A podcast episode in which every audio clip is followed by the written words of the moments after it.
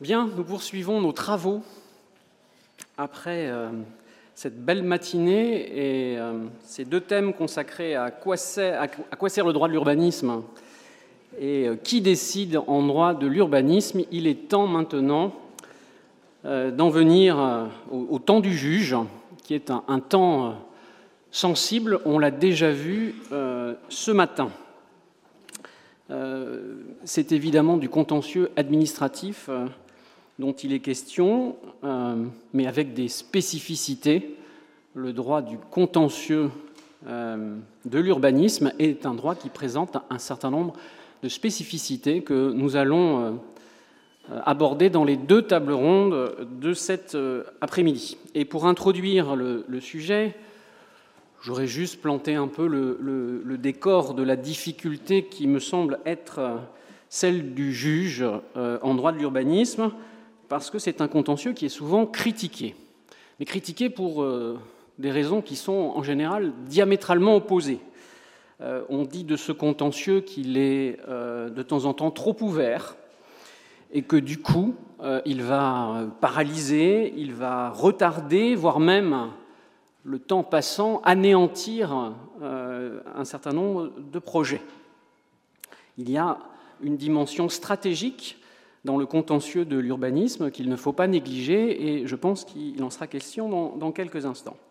Trop, ouvert, mais aussi il est accusé d'être euh, trop fermé, et euh, de temps en temps d'être régulé de telle sorte qu'il prive les requérants potentiellement d'une garantie fondamentale, parce que ça reste du contentieux administratif et un recours pour excès de pouvoir, eh bien, euh, la garantie, c'est celle d'obtenir l'annulation d'un acte administratif comme n'importe quel contentieux.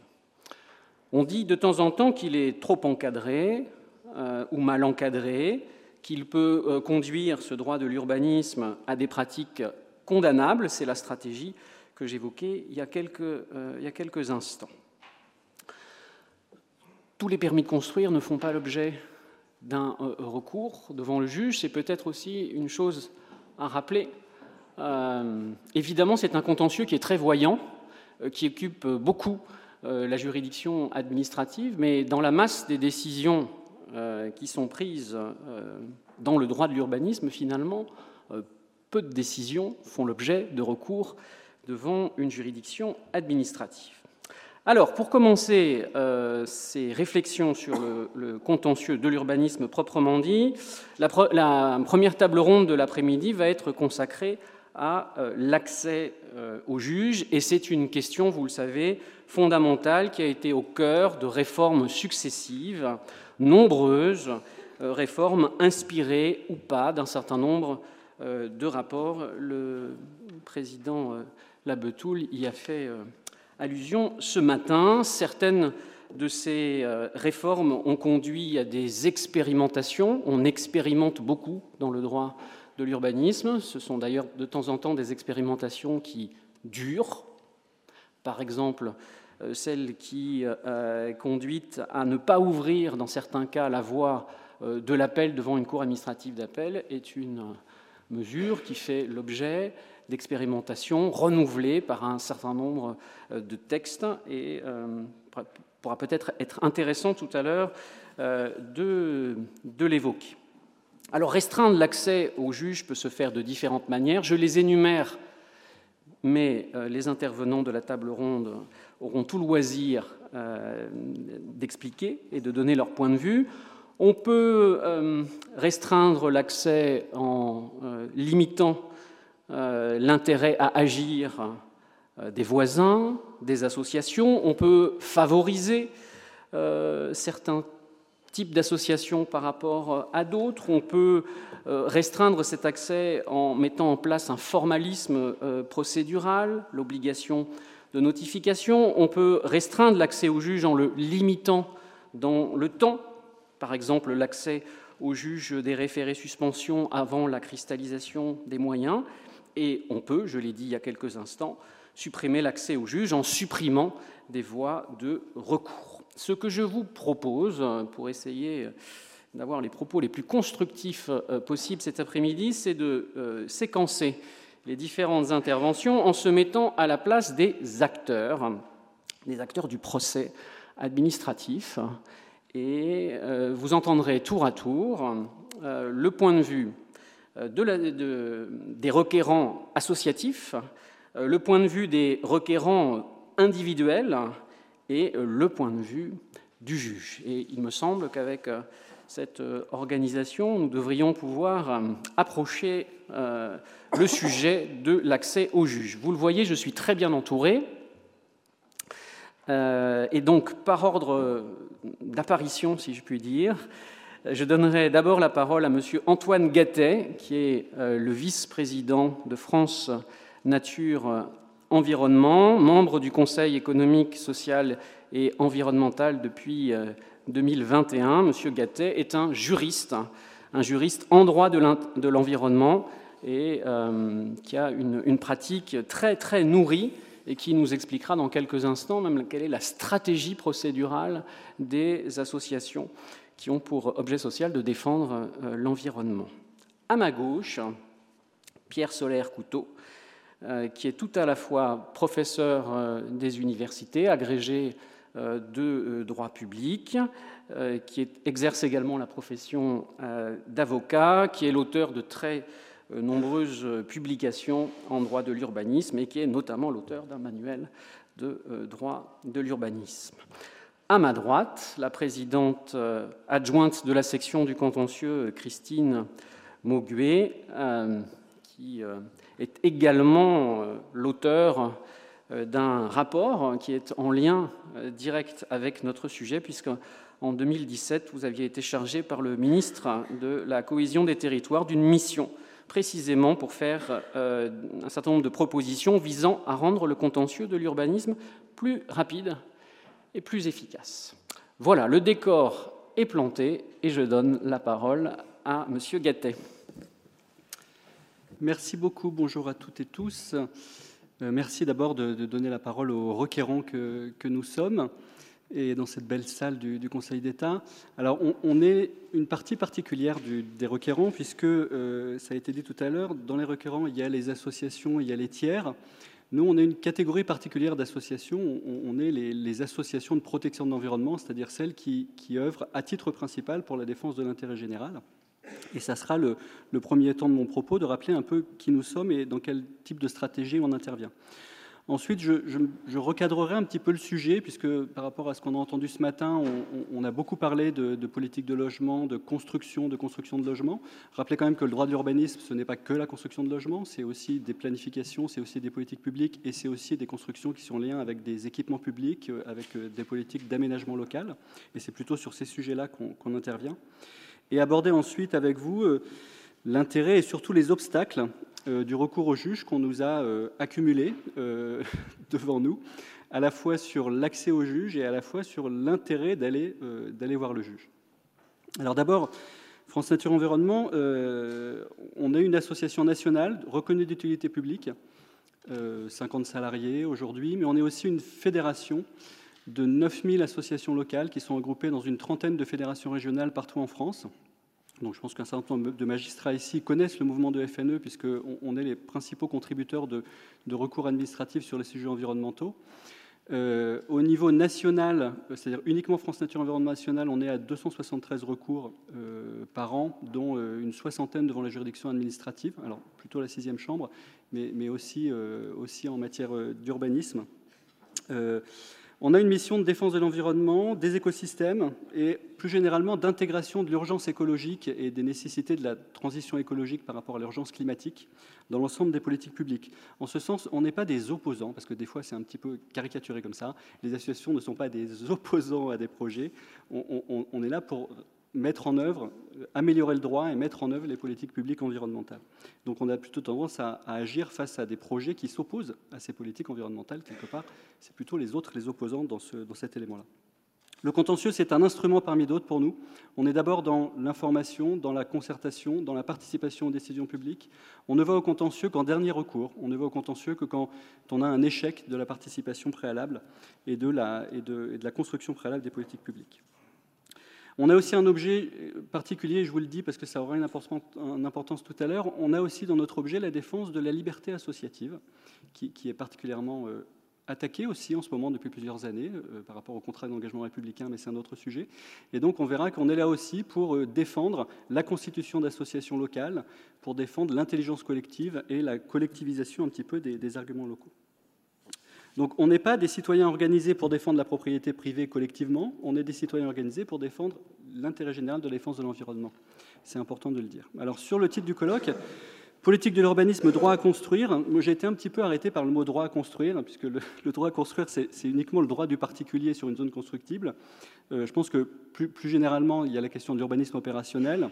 Pour nous, si on parle de droit de la construction, ça recouvre pas que le droit des propriétaires, mais aussi effectivement l'ensemble des principes de droit de l'urbanisme. Ça a été abordé ce matin, donc je ne développerai pas trop, mais rappelez quand même que le L101-1 du Code de l'urbanisme nous rappelle que le territoire français est le patrimoine commun de la nation et que les collectivités publiques en sont les gestionnaires et les garantes.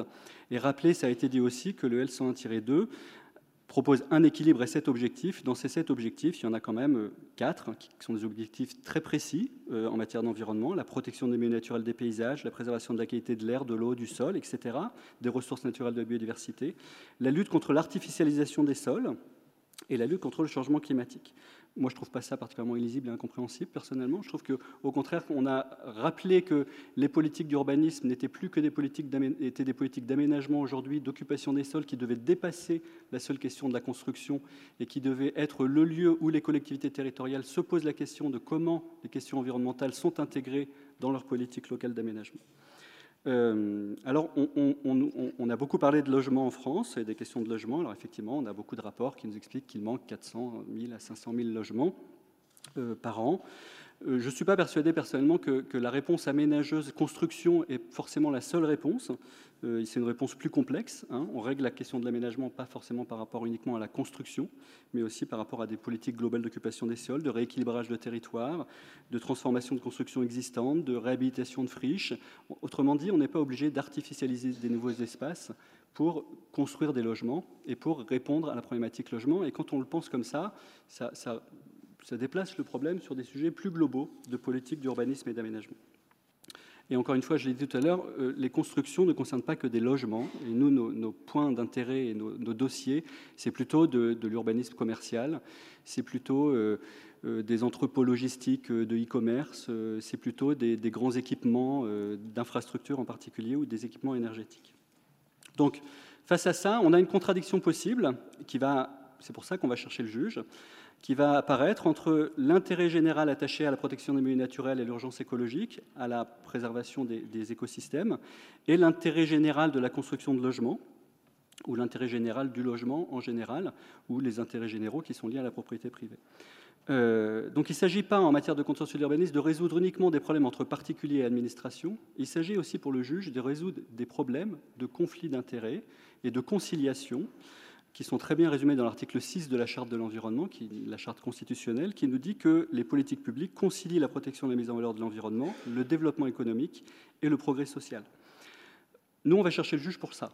On va chercher le juge parce que sur un dossier particulier, on considère que la conciliation de l'intérêt de la protection de la nature et de l'environnement et de l'urgence climatique n'a pas été prise en compte de façon suffisante par rapport à un, un intérêt local direct ou court-termiste d'emploi, par exemple, ou de construction. Donc les enjeux pour nous d'accès à la justice, c'est ça, c'est défendre cet intérêt général-là devant le juge. On est dans un état de droit. On, a quand même l'impression que face aux lacunes, parfois, souvent sur le territoire, des contrôles de légalité, si nous, on ne fait pas le travail, euh, si nous, on ne saisit pas le juge, on n'a pas ce contrôle qui est fait euh, de, la, de, la, conformité à ces politiques environnementales, et on est là pour ça. Alors, ça veut dire qu'on va chercher les mauvais dossiers, évidemment. Enfin, pour reprendre les chiffres qui sont très bien rappelés dans le, dans le rapport de, Christine Mauguet, le nombre total de recours, c'est 1,2 à 1,6% des permis de construire. Et sur ces 1,2 à 1,6% des permis de construire contestés, les associations, c'est 10%. Je vous laisse faire le calcul. On n'est pas sur un contentieux énorme par rapport au nombre de permis, on est sur un contentieux important par rapport à des permis importants ou par rapport à des projets effectivement importants. C'est pour ça que ça se voit. Et face à cet enjeu-là, on, a constaté ces dernières années la multiplication des obstacles euh, à nos actions, et c'est vraiment comme ça qu'on le ressent, je pense qu'il faut que ça soit très clairement dit, on ressent une politique de contraintes et d'obstacles au recours au juge, qui dans un état de droit nous questionne franchement, à la fois à l'entrée du tribunal, c'est-à-dire par rapport à notre intérêt à agir, et à la fois aussi, je l'aborderai un tout petit peu, à la sortie, c'est-à-dire ce que j'appelle l'intérêt de l'action.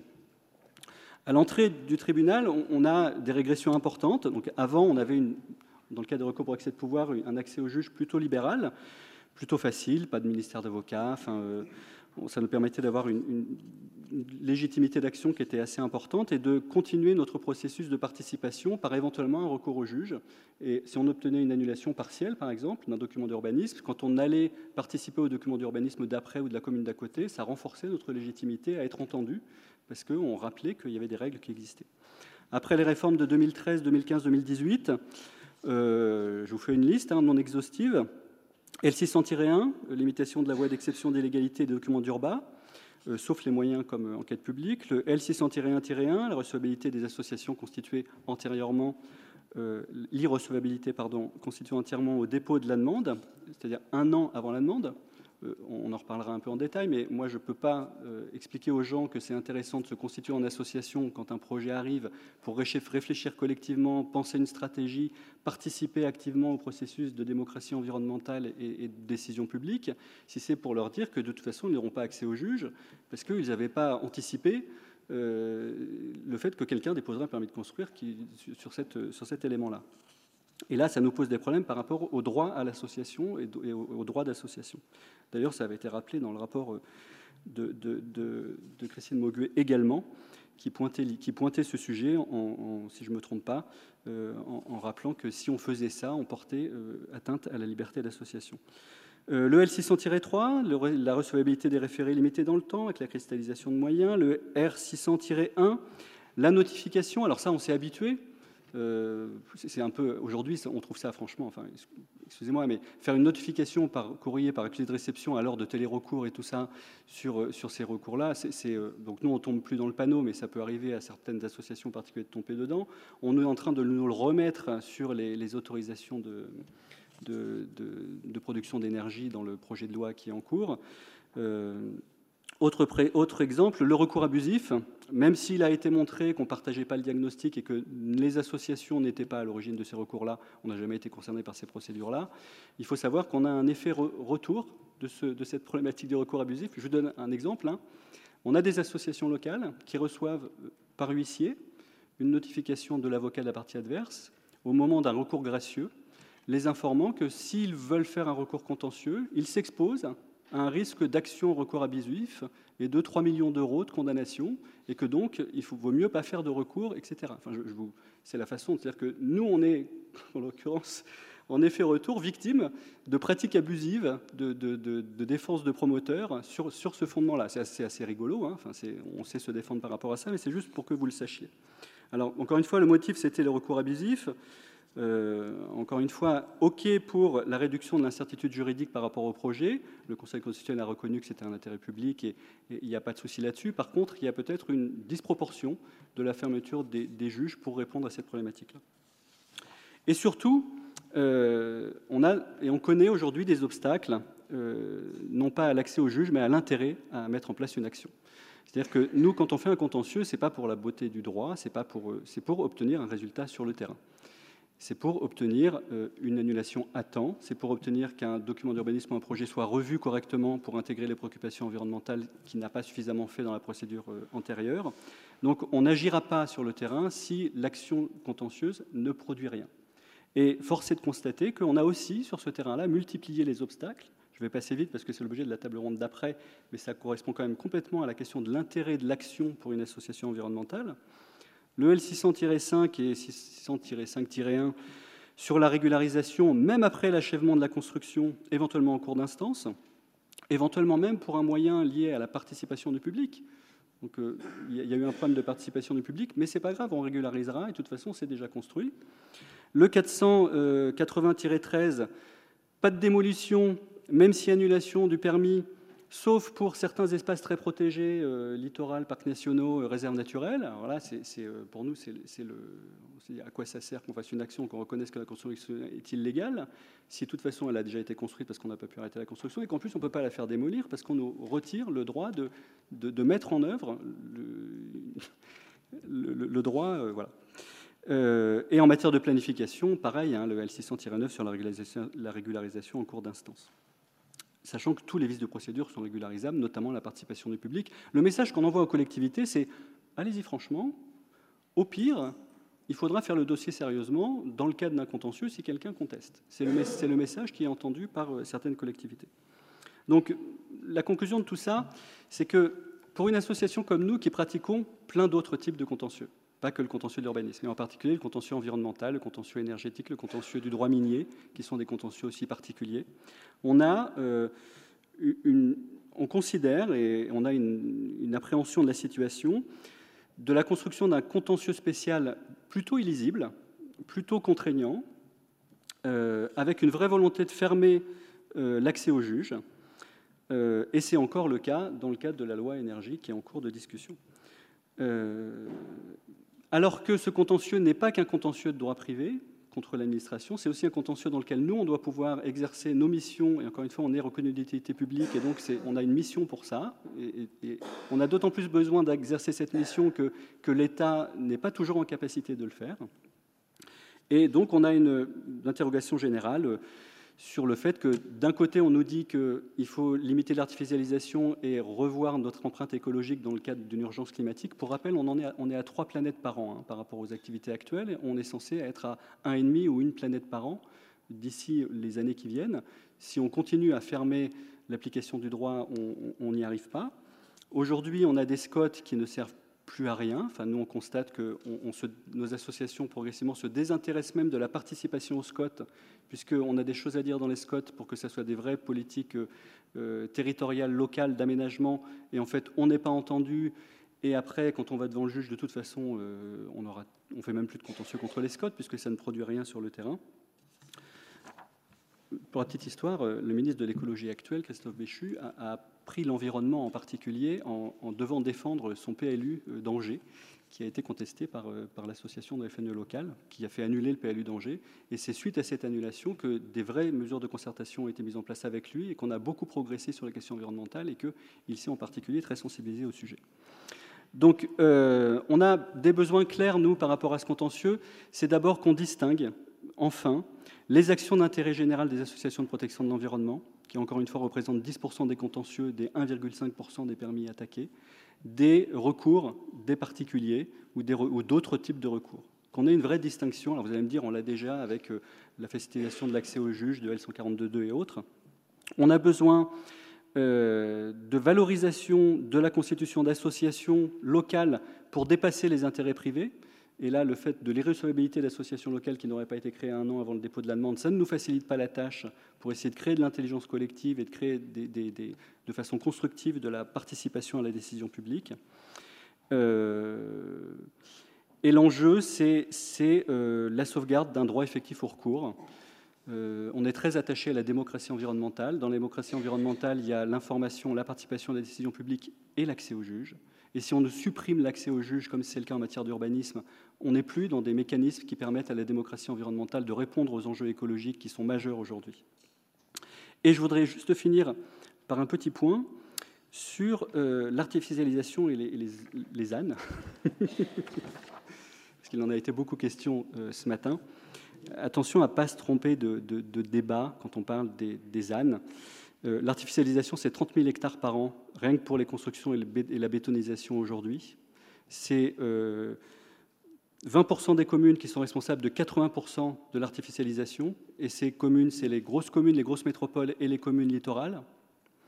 Euh, c'est un problème qui nous pose un problème d'artificialisation globale, donc pas forcément que de construction, mais aussi de pratiques agricoles. Dans l'artificialisation, il y a aussi certaines pratiques agricoles chimiques qui sont considérées comme de l'artificialisation les parcs et jardins ne sont pas considérés comme des zones artificialisées, contrairement à ce qu'on peut lire par-ci par-là, ce n'est pas le cas. Et euh, attention à ce sujet un peu prétexte par rapport à la question du logement. Encore une fois, la question pour nous, elle est beaucoup plus globale. C'est une question d'aménagement du territoire. Et encore une fois, pour rappel, le droit de l'urbanisme, c'est le droit de l'occupation des sols. Et dans ce droit de l'occupation des sols, il y a aussi les, territoires forestiers, agricoles, euh, il y a aussi les zones naturelles, et on est bien dans cette optique-là, et nous, notre travail se situe à cet endroit-là. Je vous remercie de votre attention.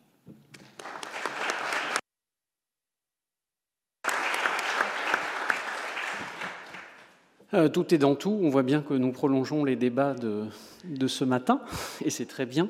Je, retiens de votre intervention deux choses. D'abord, une conception euh, extensive, finalement, de la notion d'accès au juge, euh, non seulement accéder au juge, mais aussi avoir un juge efficace. J'ai l'impression que c'est vraiment les deux points de votre intervention. Et je retiens aussi c'est peut-être plus inattendu, je trouve, votre besoin de distinguer entre les requérants, et notamment entre les associations, celles qui sont agréées, celles qui ne le sont pas, euh, et, même de distinguer les associations des, particuliers. Euh, est-ce que peut-être vous, pourriez préciser un peu le fond de votre pensée sur ce sujet qui, du coup, conduit à restreindre l'accès pour certains, à l'ouvrir davantage pour d'autres? Alors, nous, on est là pour protéger le fait associatif, euh, les associations environnementales en particulier, et, on considère que la démocratie environnementale veut que, contrairement à ce que j'ai entendu aussi ce matin, euh, les citoyens, ils ne donnent pas leur pouvoir à un élu, ils donnent la responsabilité à un élu de gérer collectivement les ressources communes, en particulier dans le cadre de ces procédures participatives. Donc là où ça marche, le droit de l'urbanisme, c'est là où on a des, et ça marche hein, à certains endroits, c'est là où on a des, conseils municipaux qui décident de créer des, espaces de discussion collective dans lesquels on va sur le terrain, c'est le aller vers, on va voir les habitants, on va voir les problématiques, on va voir les associations, parce que les citoyens sont toujours organisés en associations hein, sportives, culturelles, chacun a ses problématiques par rapport au territoire, associations d'agriculteurs, euh, syndicats et autres d'aller vers ces associations, d'aller vers ces, groupes de citoyens qui défendent autre chose que leur intérêt particulier, et construire avec eux une politique de territoire qui va être comprise et qui va donc être partagée et qui sera plus facilement applicable. Si on réussit la démocratie environnementale et la participation du public à la construction de ces politiques-là, on diminue le contentieux. Le secret de la diminution du contentieux, il est là.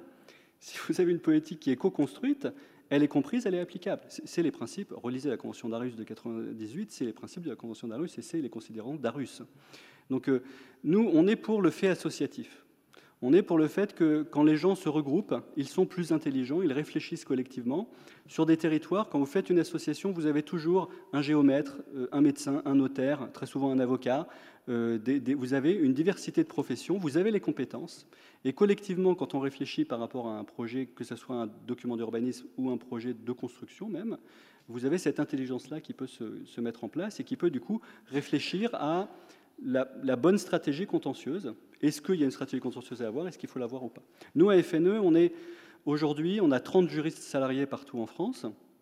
On construit nos stratégies euh, avec le support de ces salariés, c'est des professionnels du droit. Moi, je, me bats aussi beaucoup pour que on arrête de considérer que ne sont professionnels du droit et du contentieux que les avocats et les magistrats. Il y a aussi les juristes, et en particulier en matière d'environnement, les juristes salariés des mouvements associatifs. On est spécialisé sur ces questions-là. On travaille évidemment avec des avocats aussi, mais on construit nos stratégies. Et si vous avez un fait associatif, vous avez une construction de stratégie, vous avez moins d'accès aux juges et un accès aux juges plus intelligent. Et j'ose espérer que les, contentieux qu'on déploie devant les juges administratifs, en tout cas moi l'expérience que j'en ai sur mon territoire et, l'expérience qu'on en a au niveau national et au niveau du Conseil d'État, sont des contentieux en général qui sont compris, dont la légitimité d'action est comprise. On gagne, on ne gagne pas, on a plutôt tendance à gagner d'ailleurs, euh, mais en général elle est construite. Donc si vous avez une démarche contentieuse légitime, parce que vous avez, été, vous avez participé au préalable à la décision publique, ça, facilite aussi l'accès du juge et l'effectivité du juge. Donc, pour répondre précisément à la question, dire qu'une association n'est pas recevable parce qu'elle n'était pas constituée un an avant le dépôt du permis, c'est très caricatural, enfin, c'est profondément euh, injuste pour le coup. Dire par contre qu'une association n'est pas recevable à agir si elle n'a pas au préalable participer au processus démocratique de décision publique, c'est quelque chose qui est peut-être un peu plus entendable. Merci pour cette précision. Je me tourne vers le professeur Soler-Couteau. Oui. Euh, nous avons dans cette salle euh, des membres éminents qui euh, ont été à l'origine de réformes législatives réglementaires, le président Laptoul, la présidente Christine Moguet et d'autres encore, le préfet du port, etc. Et ils savent, eux, qu'il est extrêmement difficile de concevoir une réforme en euh, ménageant ben, des équilibres dont on ne voit pas euh, toujours a priori ce qu'ils peuvent être. Et ce que l'on a du mal à mesurer lorsqu'on est à l'origine d'une réforme, ce sont les effets induits de la réforme.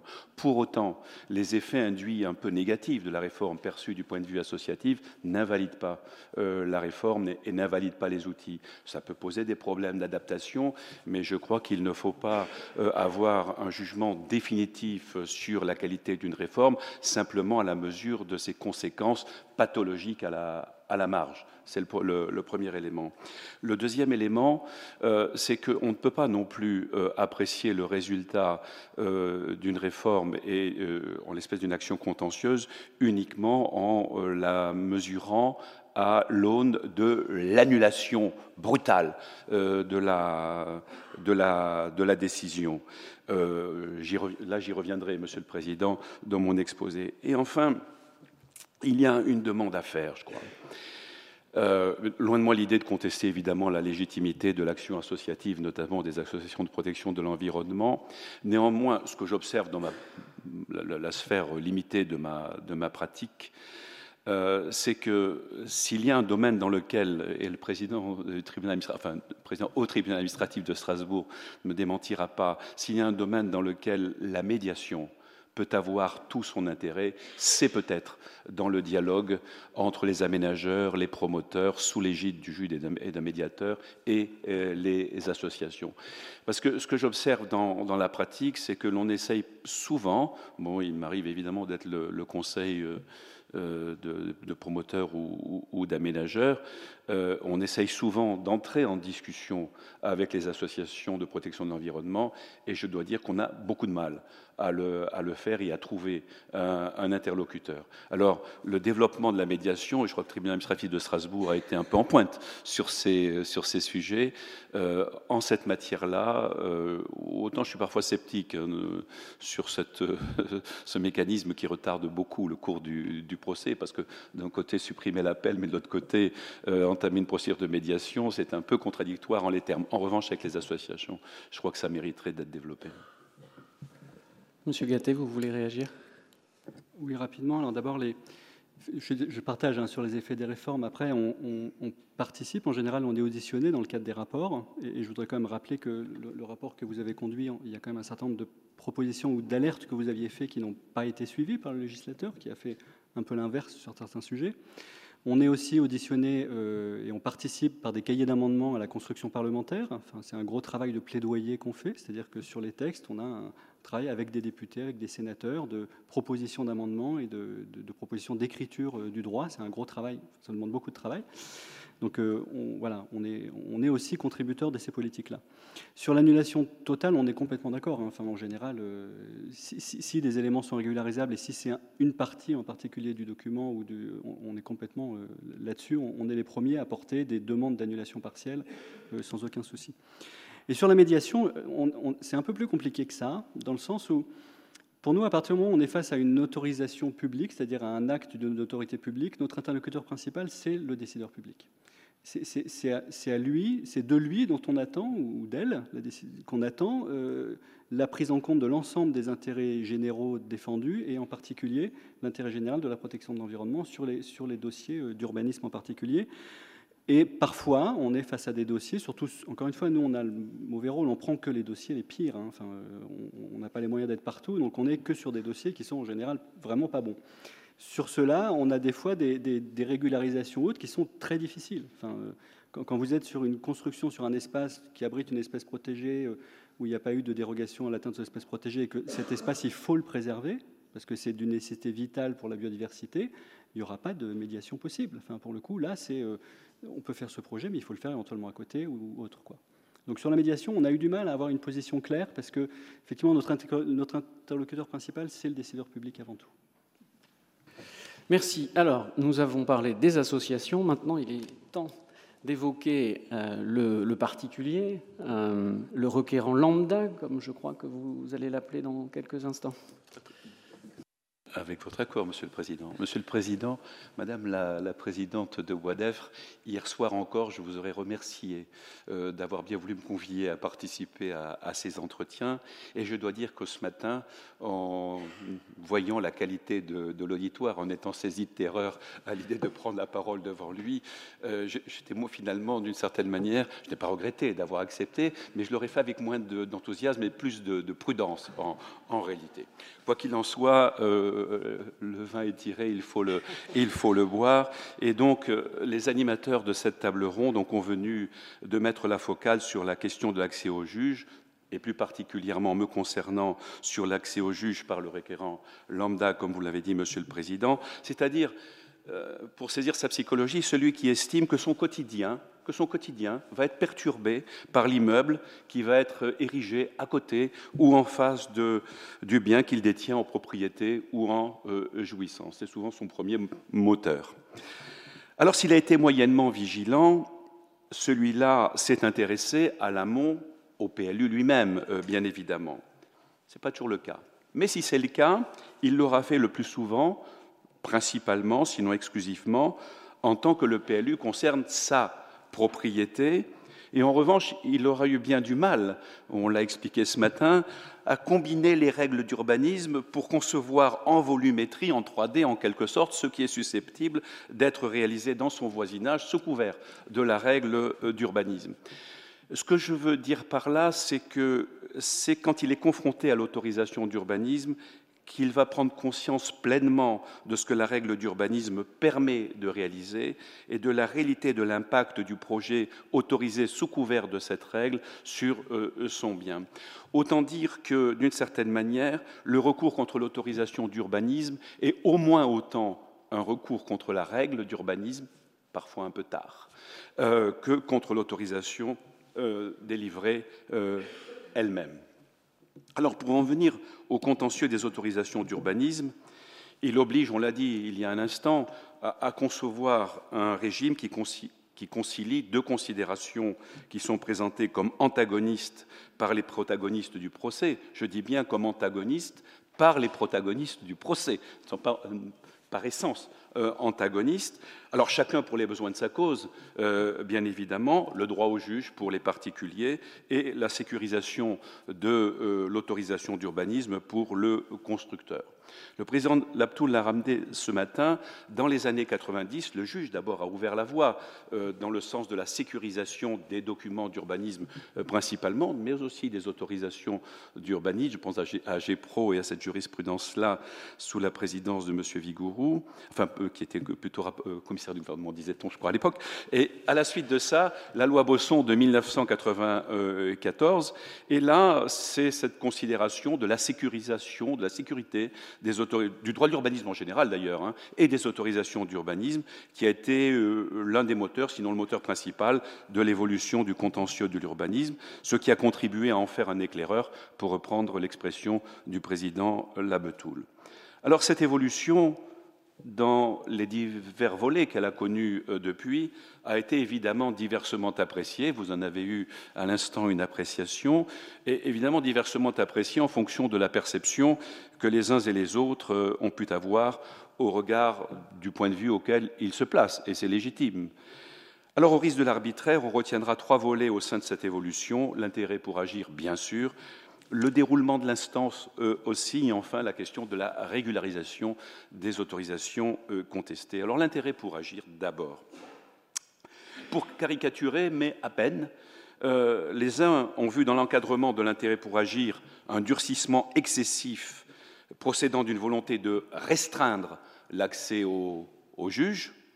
Pour les autres, tout recours serait par nature abusif et l'intérêt à agir ne serait jamais assez euh, limité. Voilà la euh, caricature. Alors, il est vrai que le législateur lui-même a largement incité à apprécier la réforme du contentieux de l'urbanisme selon cette dernière euh, approche du recours abusif, dans la mesure où il a placé la réforme sous le signe de la lutte contre les recours abusifs, au risque que les motivations relevant plus du marketing que de considérations juridiques, masque le véritable apport de la réforme. Et je pense euh, que euh, chaque fois que l'on se préoccupait de lutter contre les recours euh, abusifs, c'était plus un exercice imposé, une figure imposée en quelque sorte qu'une figure libre, parce que finalement, on, savait bien d'une certaine manière que, là n'était pas le vrai problème. Alors, je crois qu'il nous, nous, faut prendre nos distances euh, vis-à-vis des idées émises à chaud sur les, réformes, des réactions, des idées émises en réaction à chaud sur les réformes, et apprécier le, régime résultant des réformes euh, successives du contentieux de l'urbanisme à la seule à mon sens, recevable, qui tient à ce que tant que l'on est dans le cadre du recours pour excès de pouvoir, on est en présence d'un recours objectif formé dans l'intérêt de la légalité. Et je crois que ça doit être ça, notre boussole, euh, évidemment. De ce point de vue, l'encadrement de l'intérêt pour agir ne m'apparaît pas comme une restriction du droit au recours. Bien sûr, on peut le vivre comme ça, mais ça c'est un sentiment. Ce n'est pas une réalité, euh, évidemment, pas une restriction du droit au recours. Il constitue plutôt, selon moi, ce que l'on pourrait qualifier de, renforcement de la charge de la preuve. De fait, il implique en réalité que le requérant fasse état d'un motif légitime et qu'au regard de ce motif, il établisse un minimum son intérêt de manière plus ou moins circonstanciée selon qu'il est plus ou moins voisin. Je viens des marches de l'Est.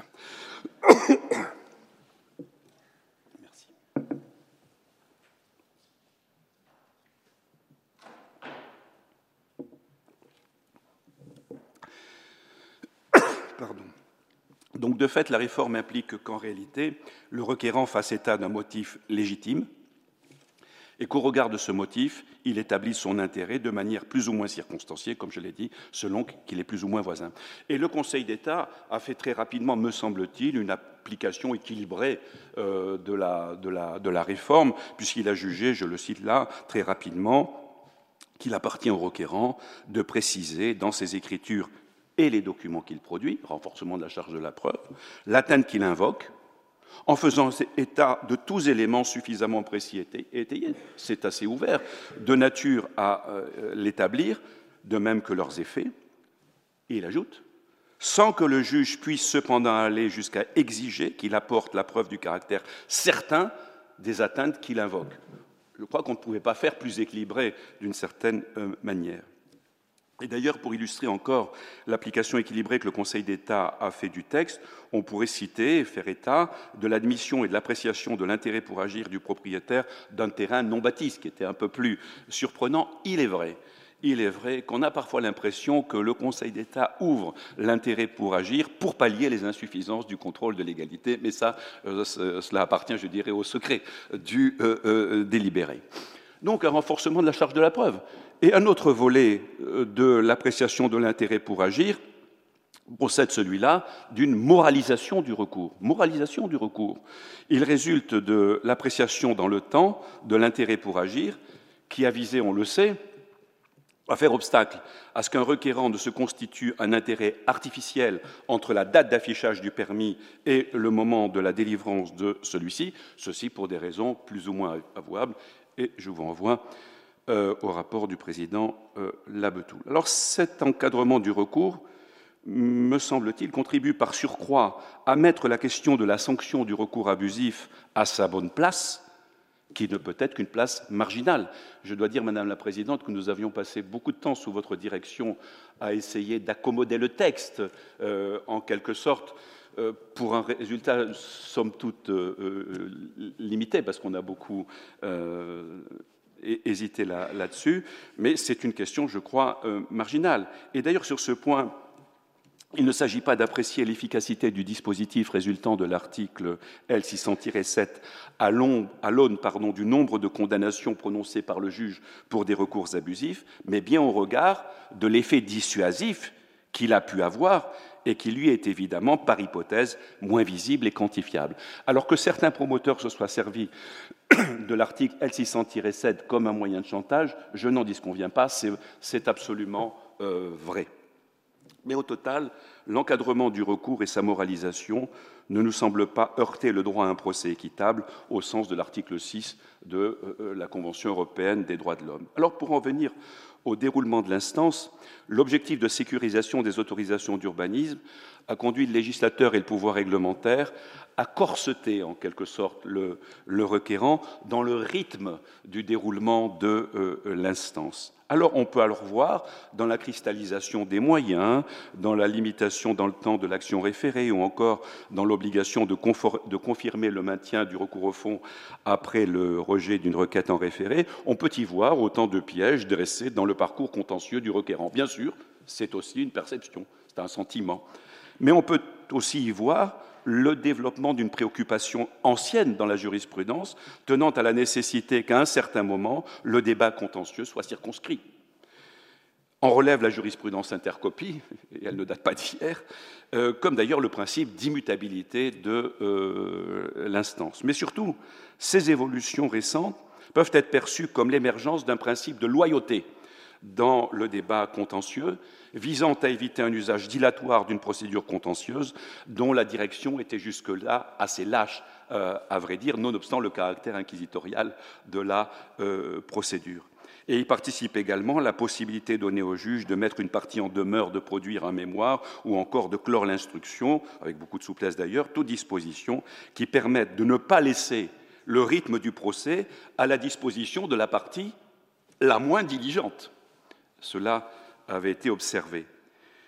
On peut encore voir dans ces évolutions une implication plus grande des parties sous la forme d'une responsabilisation dans le déroulement d'une procédure qui, pour les plus anciens d'entre nous, a longtemps été perçue, à raison de son caractère inquisitorial, comme un tunnel un peu opaque dans lequel les parties avançaient sur le rail des injonctions du seul euh, rapporteur. On ne voit, pour ma part en tout cas, je ne vois rien là qui porte atteinte au droit à un procès équitable. On peut imaginer des ajustements, évidemment. Et pour en terminer, Monsieur le Président, venons-en à la régularisation de l'autorisation d'urbanisme. Une autre réserve couramment formulée à l'égard du contentieux de l'urbanisme tient à ce que, par l'effet des nouveaux pouvoirs conférés aux juges, annulation partielle, sur ses statuts, etc., on le sait, qui, nouveaux pouvoirs qui feraient de lui un juge correcteur plutôt qu'un juge euh, censeur, il ne serait plus possible de gagner un recours contre une autorisation d'urbanisme. Mais là encore, il me semble que la critique rate sa cible. Pardon.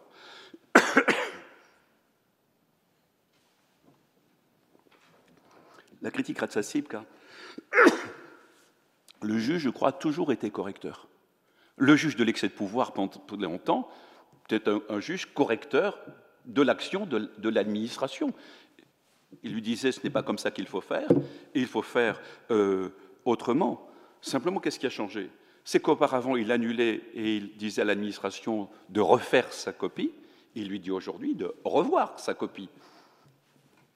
Il me semble que tout cela va plutôt dans le bon sens, sans porter aucunement atteinte à l'office euh, du juge. En outre, que faut-il entendre par gagner? Un procès. L'efficacité du recours pour excès de pouvoir, du point de vue de la légalité, ne doit pas être mesurée au nombre de projets qui ne se feraient pas par l'effet de l'annulation de l'autorisation qui les a permis. Ce serait méconnaître l'intérêt général qui s'attache à la production de logements.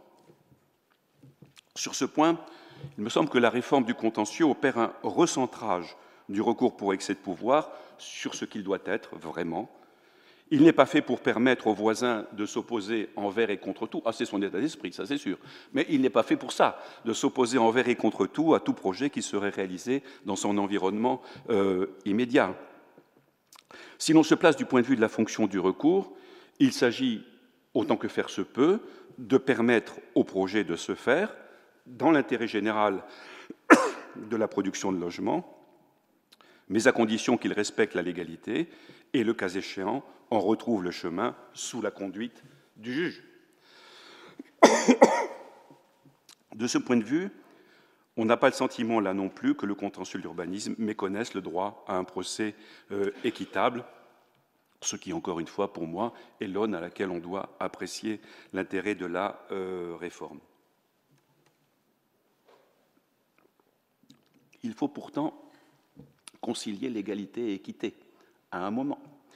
Et de ce point de vue, mérite d'être salué évidemment un arrêt du 28 mai 2021 précisant que le juge ne doit pas être conduit à mettre les frais irrépétibles à la charge du requérant qui voit son recours rejeté au terme d'un parcours de régularisation de l'autorisation contestée, pas plus d'ailleurs qu'il n'est conduit à rejeter les conclusions qu'il présente à ce titre. Alléluia, pourrait-on dire, euh, évidemment.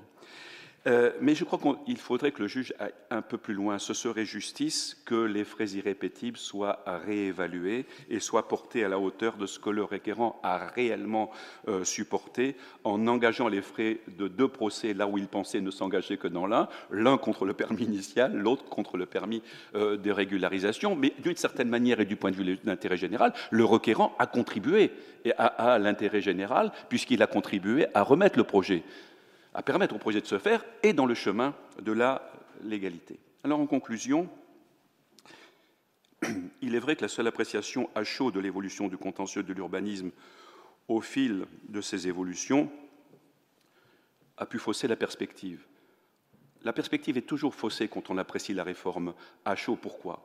Parce que on l'apprécie à l'aune d'un référentiel qui est la situation euh, précédente. Et évidemment, on est en rupture. Ce matin, le président Labtoul a rappelé tous euh, euh, les critiques qui ont été adressées à l'époque à l'encadrement de l'exception d'illégalité, et pourtant Dieu sait à quel point elle a contribué à la sécurité notamment des autorisations d'urbanisme et des documents d'urbanisme surtout.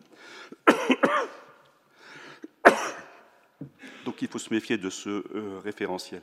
À cette tonne du référentiel précédent, on a pu avoir l'impression que les étapes successives de la réforme ont écarté le contentieux de l'urbanisme du droit commun et qu'il a fait bande à part.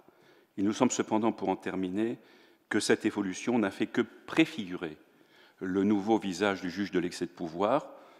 En cela, le contentieux de l'urbanisme a été éclaireur, mais il n'apparaît pas pour autant qu'il déroge aux fondamentaux de la procédure administrative contentieuse. Simplement, les fondamentaux de la procédure administrative contentieuse, au-delà du principe du contradictoire, au-delà des considérations d'une bonne administration de la justice, ont été enrichis d'autres considérations, comme notamment la loyauté euh, du déroulement du débat contentieux et la moralisation euh, du euh, recours. Je vous remercie.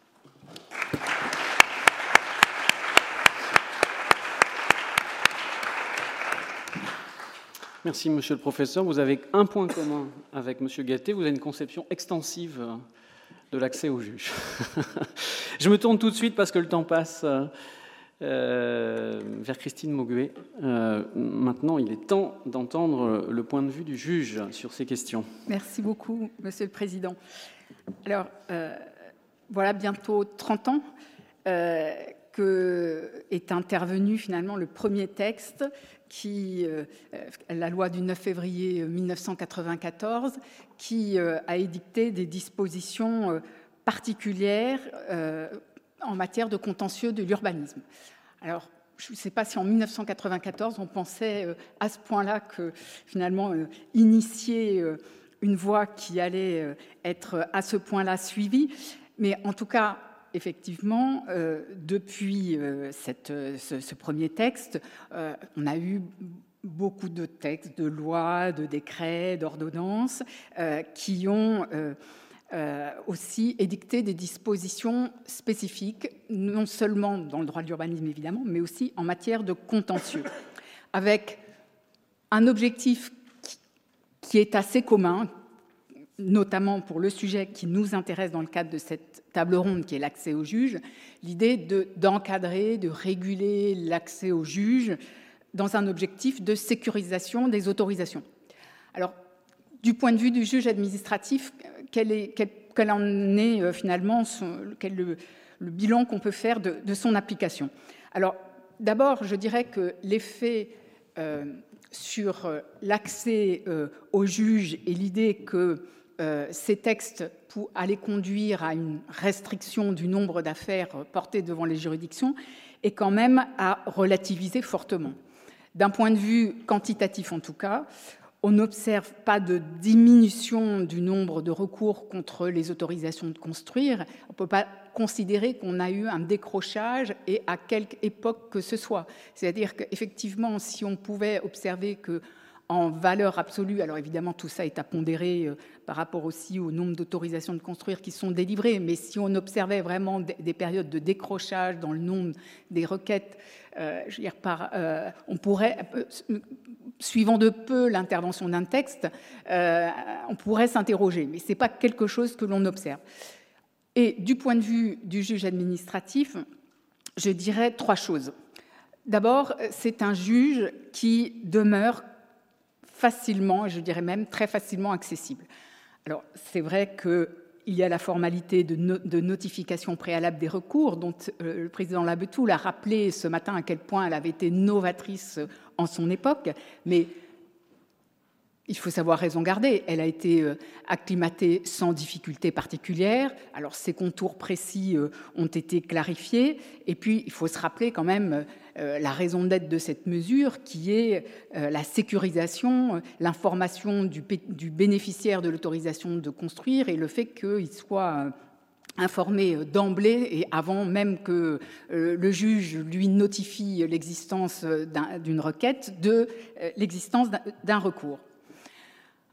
L'intérêt pour agir ensuite, puisqu'il en a été beaucoup question. Moi, je dois dire que je souscris beaucoup, euh, même euh, à peu près entièrement, à ce qui a été dit euh, par le mm, professeur Solaire Couteau sur le fait que l'intervention du législateur pour redéfinir l'intérêt pour agir contre des permis de construire ou démolir ou d'aménager, ça n'est pas une restriction, c'est une précision.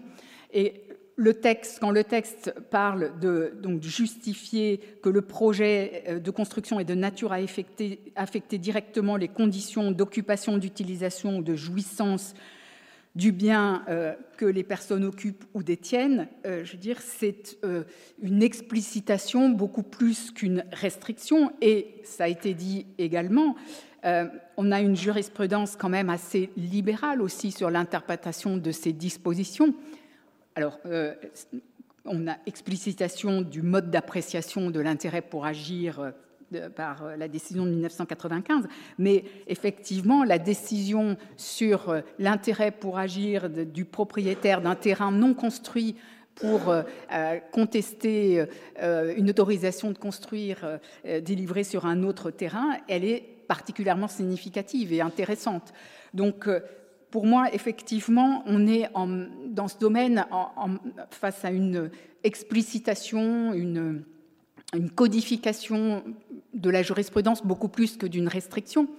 Alors, toujours sur l'intérêt pour agir, il y a la question euh, dont il a été question de la date, évidemment, à laquelle s'apprécie cet intérêt pour agir. Le fait qu'il s'apprécie à la date d'affichage en mairie de la demande du pétitionnaire et non pas comme pour le droit commun, euh, finalement, qui est euh, à la date euh, d'introduction du recours et même à la date du jugement, puisque l'intérêt pour agir, il peut s'acquérir en cours d'instance. Donc là, ça, c'est une vraie dérogation, mais je, crois qu'effectivement, l'objectif, il est très clair, qui est celui de la moralisation du, la moralisation des recours par ailleurs, la loi réserve aussi euh, l'hypothèse euh, de circonstances particulières pouvant être avancées par le requérant.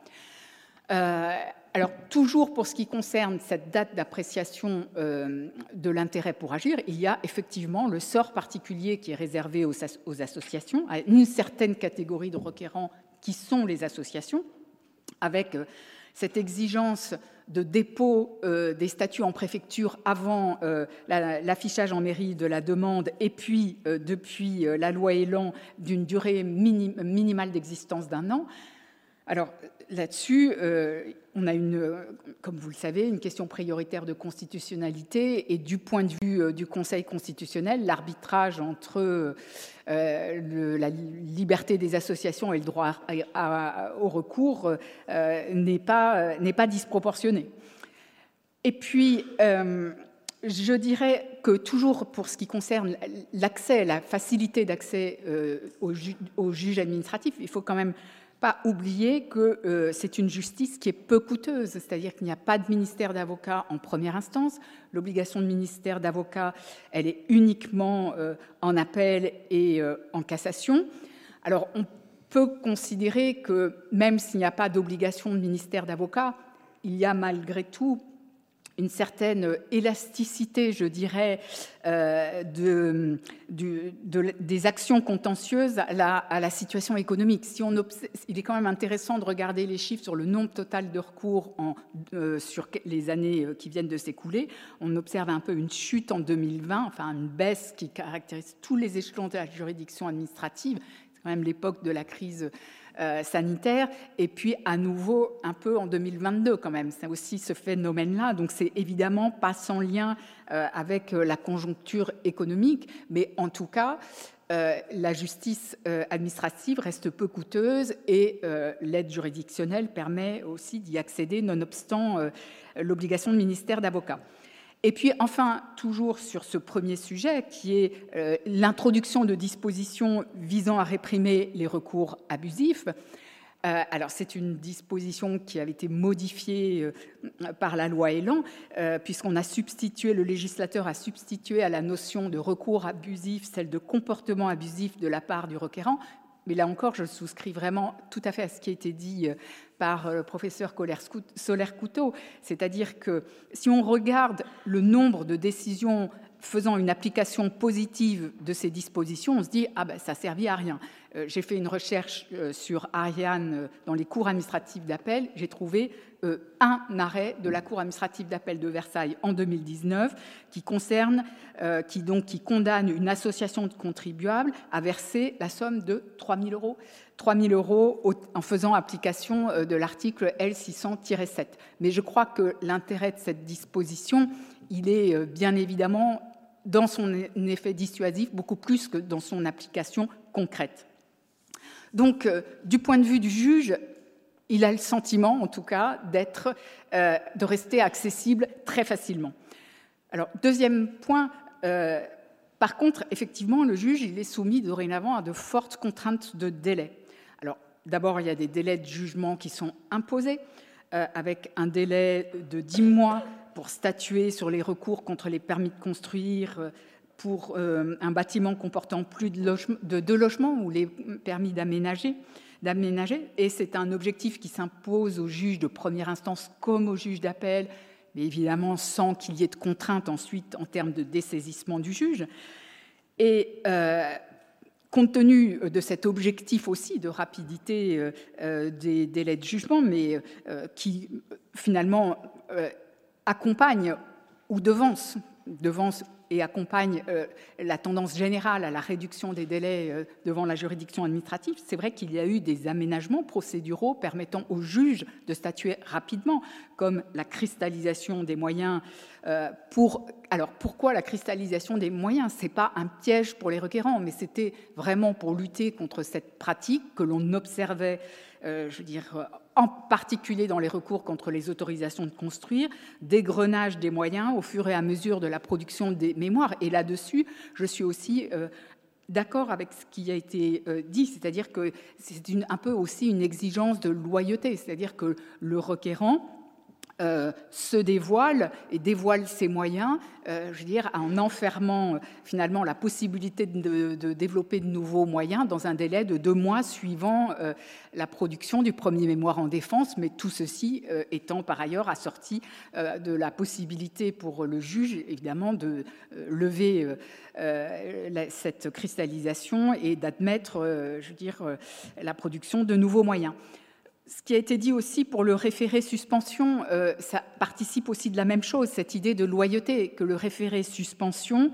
qui est lui enserré dans le délai de cristallisation des moyens, euh, finalement l'idée est que euh, il faut se dévoiler, que le requérant qui a l'intention de demander la suspension d'une autorisation de construire le fasse tôt et n'attende pas, je veux des mois pour, pour le faire. Et ça participe aussi de cet équilibre, de cette idée de, loyauté du procès consistant à ne finalement à, avoir une stratégie contentieuse qui soit, qui soit claire et lisible. Dernière mesure qui va dans ce sens, c'est le désistement d'office en cas de rejet pour absence de moyens sérieux d'un référé suspension. Et là, en ce domaine, euh, c'est une règle qui a immédiatement essaimé en dehors du contentieux de l'urbanisme, puisqu'alors qu'elle avait été conçue pour être spécifique au contentieux de l'urbanisme, elle euh, est, c'est une règle générale dans le Code de justice administrative. Et je terminerai par un troisième aspect. Euh, je voudrais dire un mot des voies de recours et de l'adaptation des voies de recours. Alors, c'est vrai qu'en ce domaine, on a quand même une certaine euh, complexité des règles. Euh, l'appel a été supprimé pour les recours contre les permis de construire dans les zones tendues. C'était prévu pour une durée limitée, donc introduite par le décret du 1er octobre 2013 on en est à la seconde reconduction. Et à chaque fois, c'est pour des durées donc de 5 ans. Donc, ceci nous amène aujourd'hui à 2027 et sans qu'il y ait jamais eu, et c'est pas faute pour le Conseil d'État de l'avoir réclamé, euh, un bilan quand même de véritable de l'utilité réelle de cet aménagement. C'est-à-dire si on prend sur l'issue effective du procès, euh, qu'est-ce qu'on a gagné avec cette suppression euh, de l'appel? Est-ce que véritablement, je veux dire, c'est c'est quelque chose qui, qui sur l'ensemble du procès aura fait gagner du temps? Et il résulte de, finalement de ces règles qui sont à durée transitoire, mais qui sont ensuite prolongées, tout en voyant leur champ aussi redéfini, quand même, une certaine complexité. Prenons un exemple qui est le recours contre le permis de construire une maison individuelle en zone tendue. Alors, les recours contre les permis de construire euh, des constructions individuelles, c'est 50% des recours. Alors, c'est en matière d'urbanisme. Alors, ce n'est pas tout en zone tendue, ils sont pas tous en zone tendue, mais pour ceux qui concernent les zones tendues, donc avant la modification de l'article R811-1-1, la dernière, c'est-à-dire celle qui résulte du Code de justice administrative du décret du 24 juin 2022, la voie de l'appel était supprimée pour les recours contre ces permis de construire, puisque le champ de l'article R811-1-1, c'était permis de construire ou de démolir un bâtiment à usage principal d'habitation.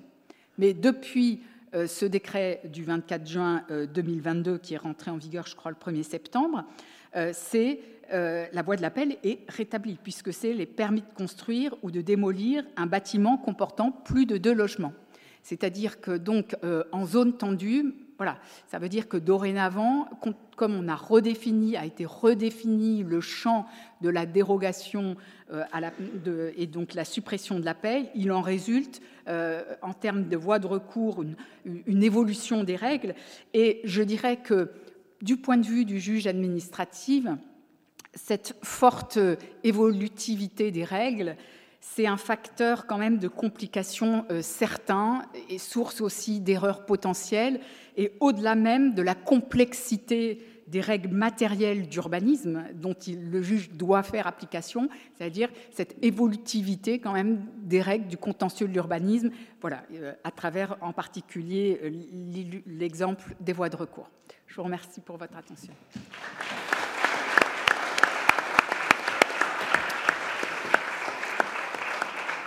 Merci, Madame la Présidente. Je me tourne vers la salle. On, a le temps pour quelques questions rapides. Oui. Bonjour. Euh, Laïla Gossay, Aden Avocat. Euh, j'ai été très intéressée par l'intervention effectivement de M. Soler-Couteau et j'aimerais poser une question au magistrat.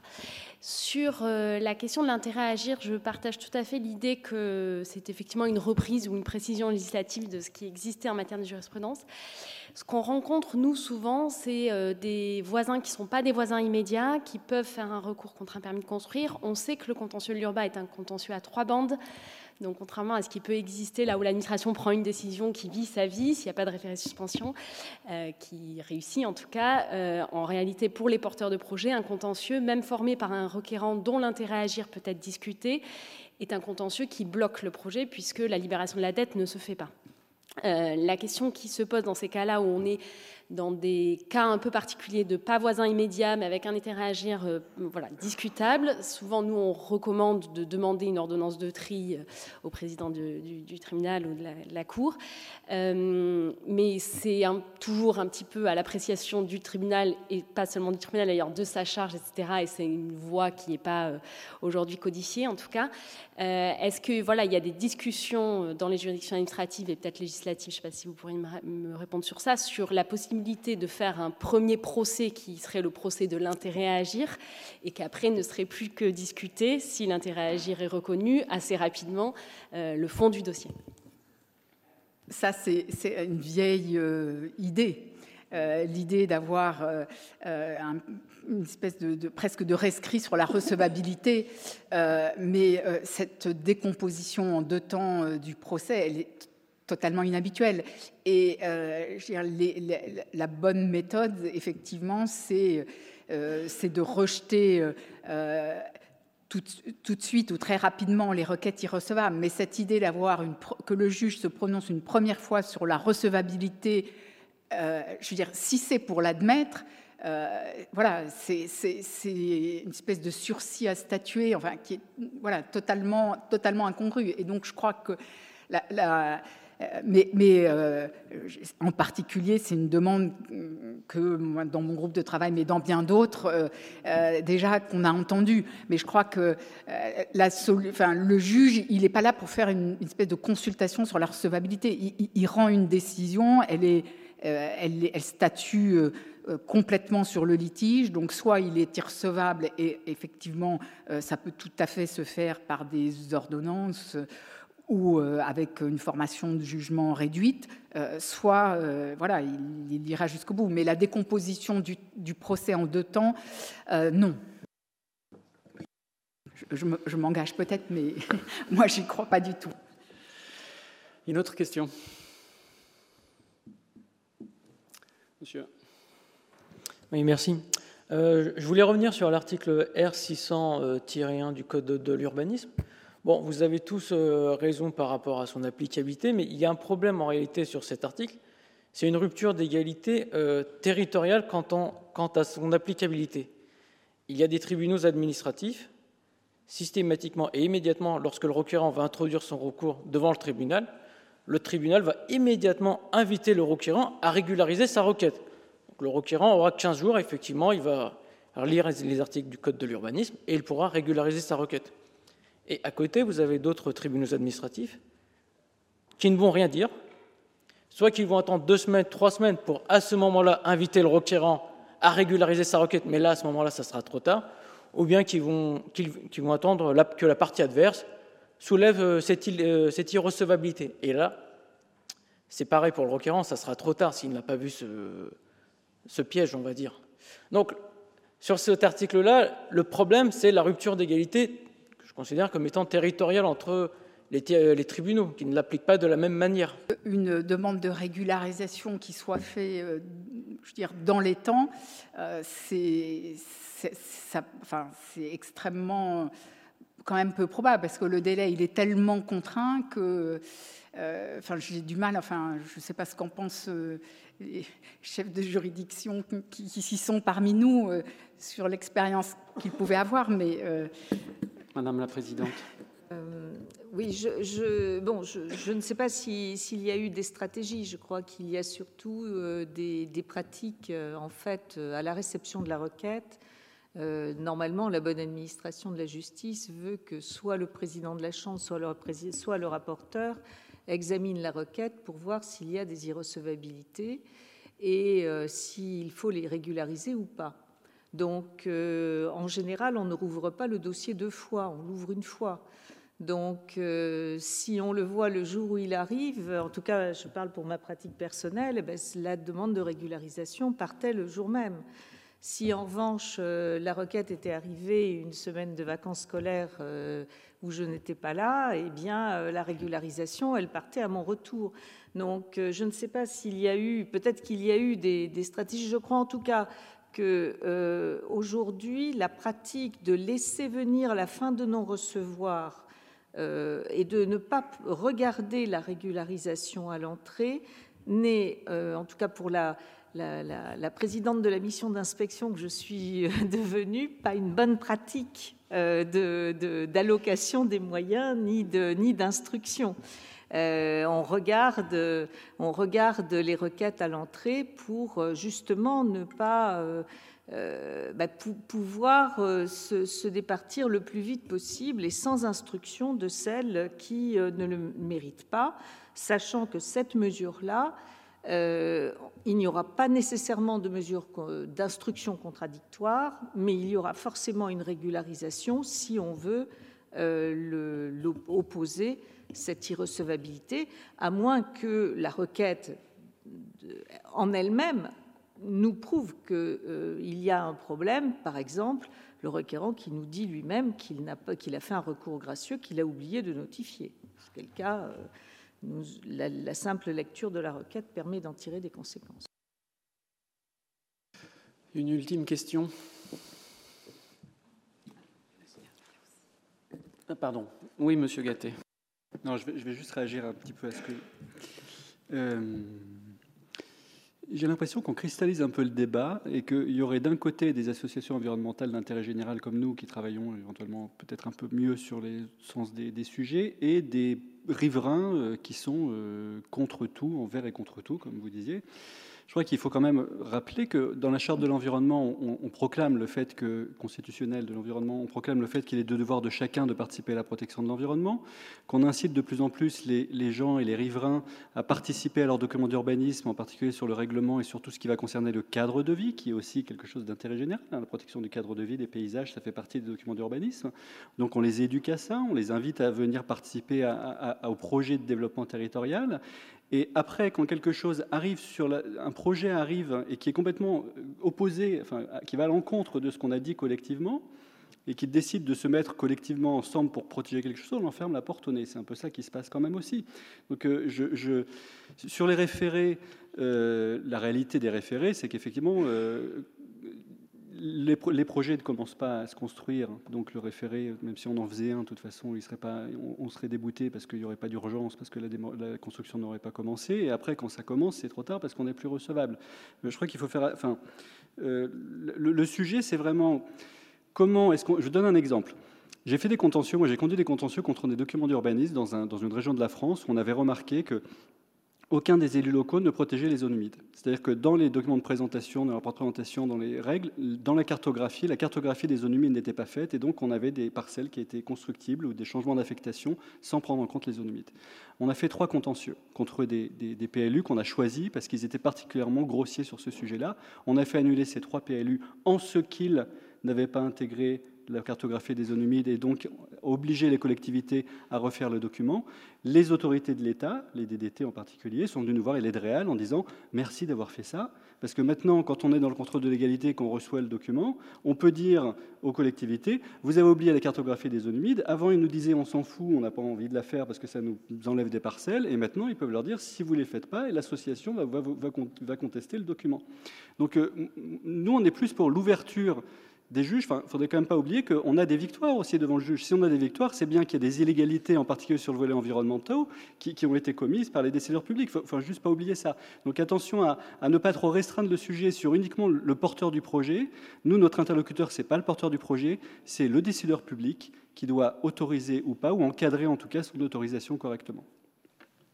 une dernière question. Euh, en haut de la salle, il y avait une main qui s'était levée. Oui, c'était le, ça, ça rejoint l'intervention euh, qui, vient de s'achever sur le lien en fait entre la concertation euh, et euh, les recours contre les projets. voilà, je, représente la Fédération des promoteurs immobiliers, donc on avait participé aux, travaux de la présidente Christine Mauguet. Et ce qui est frappant dans, les échanges, c'est effectivement la crise. Enfin, pas la cristallisation, parce que ce n'est pas au sens juridique, mais le recours contre un projet qui découle d'un document d'urbanisme qui a fait l'objet d'une procédure d'enquête publique. Et la question euh, que je voulais vous poser, c'était ce lien justement entre les procédures de participation du public et les recours contre les projets, parce qu'on a l'impression qu'il y a une méconnaissance des règles applicables, du document d'urbanisme et des, des projets qui pourraient en découler, et qui se cristallisent dans le cadre des recours contre les projets. Est-ce que c'est une piste? Enfin, Vous avez lancé tout à l'heure euh, une, proposition euh, que je trouve particulièrement intéressante, mais je voulais interviewer l'ensemble des, intervenants sur ce sujet. Oui, Bérangère, vous savez bien, pour représenter qui vous savez, que chaque fois que l'on a proposé une forme d'élargissement de la, de la concertation euh, à vos clients, si j'ose dire, habituels, qui sont aussi les miens d'ailleurs, euh, ils se sont montrés extrêmement réticents vis-à-vis de, la constatation. je crois qu'il y si y a un problème de culture. On a vraiment un problème de culture, si vous voulez. J'ai l'impression que en Allemagne, je, le disais tout à l'heure euh, en aparté, euh, d'où venait par exemple, c'est une parenthèse, hein, mais d'où venait la restriction de l'exception d'illégalité euh, contre les documents d'urbanisme? Au moment où le président Labetoul donc dirigeait ce groupe de, travail avec un rapporteur qui était Olivier Chaland-Belval, le ministère nous avait demandé d'organiser à Strasbourg une rencontre de travail avec des magistrats allemands.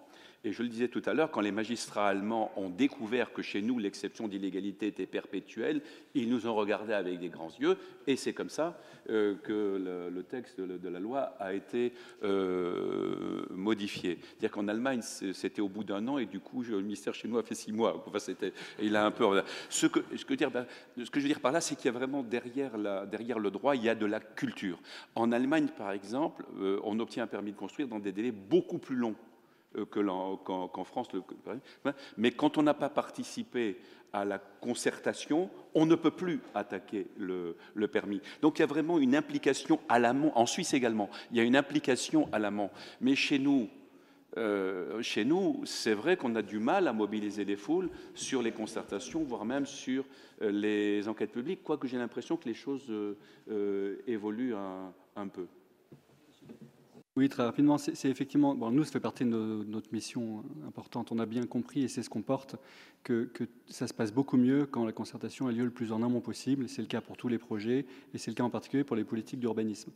Par contre, c'est nous aujourd'hui qui organisons des formations sur les documents d'urbanisme là où ça devrait être le rôle des collectivités, quand elles ouvrent une concertation ou quand elles ouvrent une formation, de, commencer par ça. C'est-à-dire, euh, moi, c'est ce qu'on fait par rapport aux enquêtes publiques aussi. Avant d'inviter les associations locales ou les particuliers à aller à l'enquête publique, on commence par faire une formation sur l'enquête publique. Qu'est-ce que c'est À quoi ça sert Quelles sont ses limites Quel est le rôle du commissaire enquêteur Qu'est-ce qu'on peut demander, pas demander Enfin, ça me paraît un peu la base. Et, là, c'est des propositions plus globales qu'on fait.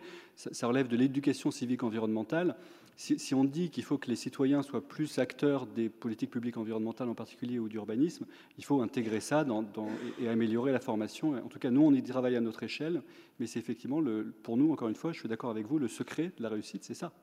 C'est la concertation préalable et la participation à un mot. Juste pour rebondir au, propos de... Juste un mot. Concertation, oui, mais alors concertation sur quoi? Le problème aujourd'hui, c'est que le document est tellement euh, complexe si vous voulez, que la concertation se, perd un peu. Dans le cas de la concertation, on devrait avoir quelques grands objectifs et puis euh, discuter autour de ces objectifs. Et dans le cadre de l'enquête publique, faut-il véritablement soumettre à l'enquête publique euh, le, euh, le, le, règlement et les OAP ou, faut-il s'en tenir au PADD Non, mais le dossier est dissuasif, voilà ce que je veux dire. Bien. une ultime réaction, mais c'était un droit de réponse entre guillemets. Euh, concernant le lien, la, culturation à la concertation chez, les promoteurs, c'est qu'effectivement aujourd'hui il n'y a pas ce lien entre les procédures de concertation et les recours. Euh, donc ils considèrent qu'il y a une double peine entre guillemets à avoir passé du temps en amont pour avoir des problèmes à l'aval. Voilà. il me reste à remercier les trois participants de cette belle table ronde.